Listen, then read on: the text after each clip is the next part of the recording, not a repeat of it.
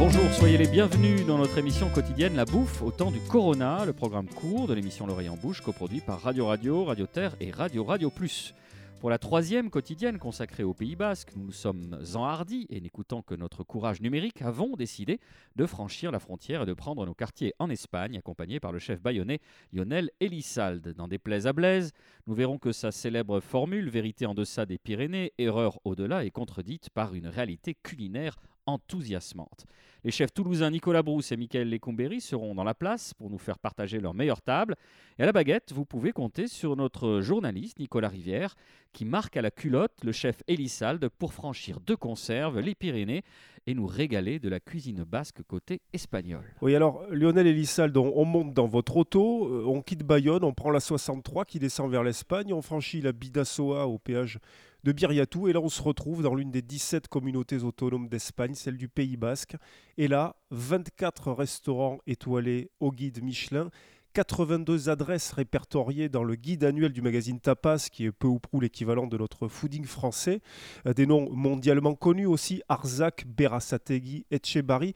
Qu'est-ce qui se passe, Lionel Elissalde, au Pays Basque espagnol? C'est le centre du monde gastronomique? En étant chauvin, oui, c'est le centre du monde gastronomique. Mais non, c'est vrai qu'il y a une grosse, grosse émulation pour point de vue culinaire de l'autre côté, euh, au Pays Basque espagnol, avec beaucoup de très, très belles tables de, jeunes chefs aussi étoilés, hein, du côté de Bilbao. Ça parle beaucoup Saint-Sébastien, mais c'est vrai que même sur l'intérieur, il y a aussi sur Logroñez. Donc il y a vraiment, vraiment une véritable ébullition culinaire euh, dans le terroir euh, du Pays Basque Comment expliquer cette euh, concentration de restaurants des alta cocina, c'est-à-dire ce qu'on appelle nous la, la haute gastronomie? Est-ce que c'est lié au fait que San Sébastien, par exemple, est l'une des villes les plus riches d'Espagne et les plus chères aussi? Est-ce qu'il y a un lien d'après vous? Oui, je pense aussi. Bon, après, il y a aussi le patrimoine culinaire qui existe. hein. Mais euh, effectivement, euh, San Sébastien est une, euh, une ville euh, où il fait très bon vivre, où il y a quand même un gros pouvoir d'achat. Sur le Pays Basque Nord, et tu as quand même toujours été réputé assez riche quand même, puisqu'il y a même toute l'industrie qui était Pays Basque. D'où, vous- revenir un petit peu sur les faits politiques, vous doutez bien que l'Espagne ne voulait pas du tout que le Pays Basque quitte euh, l'Espagne, hein, par rapport déjà à sa richesse. Et ensuite, et puis voilà, oui, il y a eu une, explosion de, jeunes chefs euh, à l'époque. Arsac en a été le premier, euh, puis ensuite est arrivé Berasategui, Souvejano, euh, Mugaritz.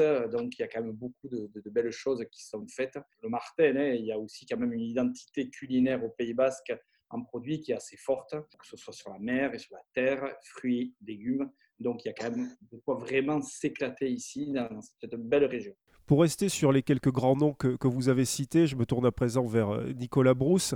Vous avez pratiqué à plusieurs reprises le restaurant de, de Martine Berasategui, qui est à la sortie euh, de Saint-Sébastien. Qu'est-ce que vous en euh, retirez? De quoi vous vous souvenez des repas que vous y avez faits? De très très grands moments parce que déjà j'étais bien accompagné. C'est- très important de, quand on passe un moment au restaurant de bien être accompagné parce qu'on peut avoir le meilleur chef du monde et si euh, vous retrouvez avec quatre cons, euh, vous passez un, super moment. Mais au-delà de ça, une grande maîtrise culinaire, on va dire. Euh, c'est très axé cuisine quand même euh, basque, mais cuisine française, euh, avec des grands classiques revisités, notamment des, petits lapins à la royale revisités, voilà, avec, avec des, petits légumes printaniers. J'ai le, souvenir de, son, de, ses, de sa mise en bouche signature, c'est la pressée de foie gras, anguille et pommes vertes avec une crème d'anguille. Ce plat-là, notamment, a été beaucoup copié derrière.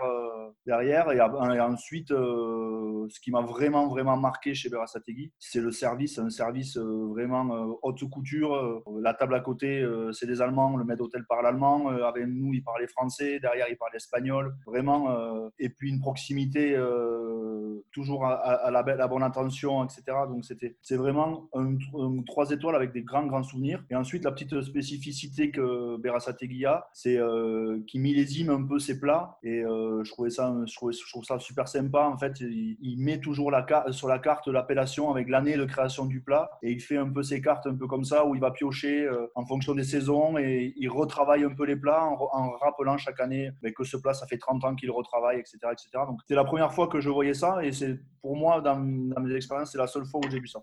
Lionel Elissalde, vous, je crois savoir que c'est chez Andoni Louis Sadouris, le restaurant Mougaritz, que vous avez quelques souvenirs de table. Ouais, bon, ça a été une des plus grosses claques. J'ai été chez Verasategui, j'ai fait Soubirano, j'ai fait Aquilari, donc euh, j'ai eu la chance d'aller chez Chabaria. Mais c'est vrai que bon, Mougaritz, ce côté quand même. Euh, alors lui, il vient plutôt de par rapport à Berasategui, il vient vraiment. Euh, déjà, il est au collège culinaire euh, basque euh, Center, mais il a, il a quand même ce côté un peu, un peu comme, comme l'était Ferrand Adria, donc ce côté un petit peu travailler de la matière, beaucoup de, choses comme ça, de, décoction.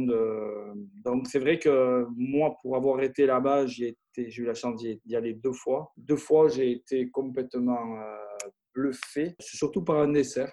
C'était une euh, pêche qui avait été complètement, euh, mélocotone, complètement retravaillée sous 12, 12 matières sur, la, sur le, la même texture.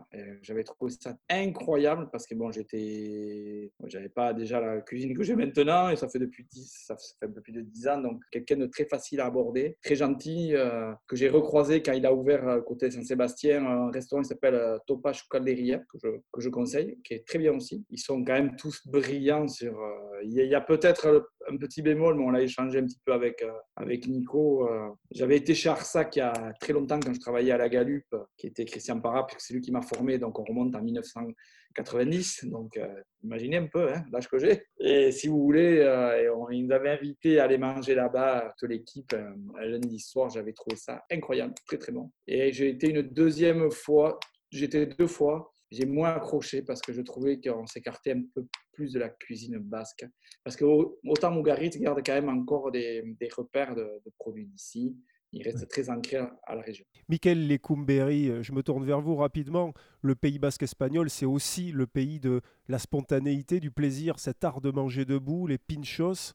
Euh, mais aussi les sociétés gastronomiques. C'est tout ça, c'est cette variété. Hein. Voilà, on parlait de Saint-Sébastien. Moi, euh, quand j'arrive à Saint-Sébastien, je vais chez Etchebe, qui est euh, rue Inigo, enfin Calais Inigo. C'est un, couple qui tient ça depuis 35 ans. Donc, il y a encore le sable au sol. Il a la barbe, ils sont petits vieux, il a 70 ans. Elle fait que des petits, euh, que les plats, ce sont que des poissons et des, des viandes qui sont marinés soit dans l'huile d'olive, soit dans, dans de l'huile neutre. C'est à tomber. C'est lui à chaque fois, il, me, il rend des cidres, des, euh, des, petits producteurs. Les meilleurs cidres, je les ai, je les bu chez lui. Voilà. Pour moi, c'est une adresse. Euh, c'est tout simple. On est debout. Il y a l'ambiance, il y a les gosses, il y a la télé. Et c'est sombre. Voilà. C'est les, les bars comme on pouvait imaginer dans le vieux Saint-Sébastien il y a, il y a 40, 30, 40 ans. Quoi. Ça n'a pas bougé. Michael Lecomberi, on jouera les prolongations demain. Vous nous donnerez la recette de la Hilda. Oui, d'accord. Merci de nous avoir suivis, merci à tous. La bouffe au temps du Corona, c'est fini pour aujourd'hui.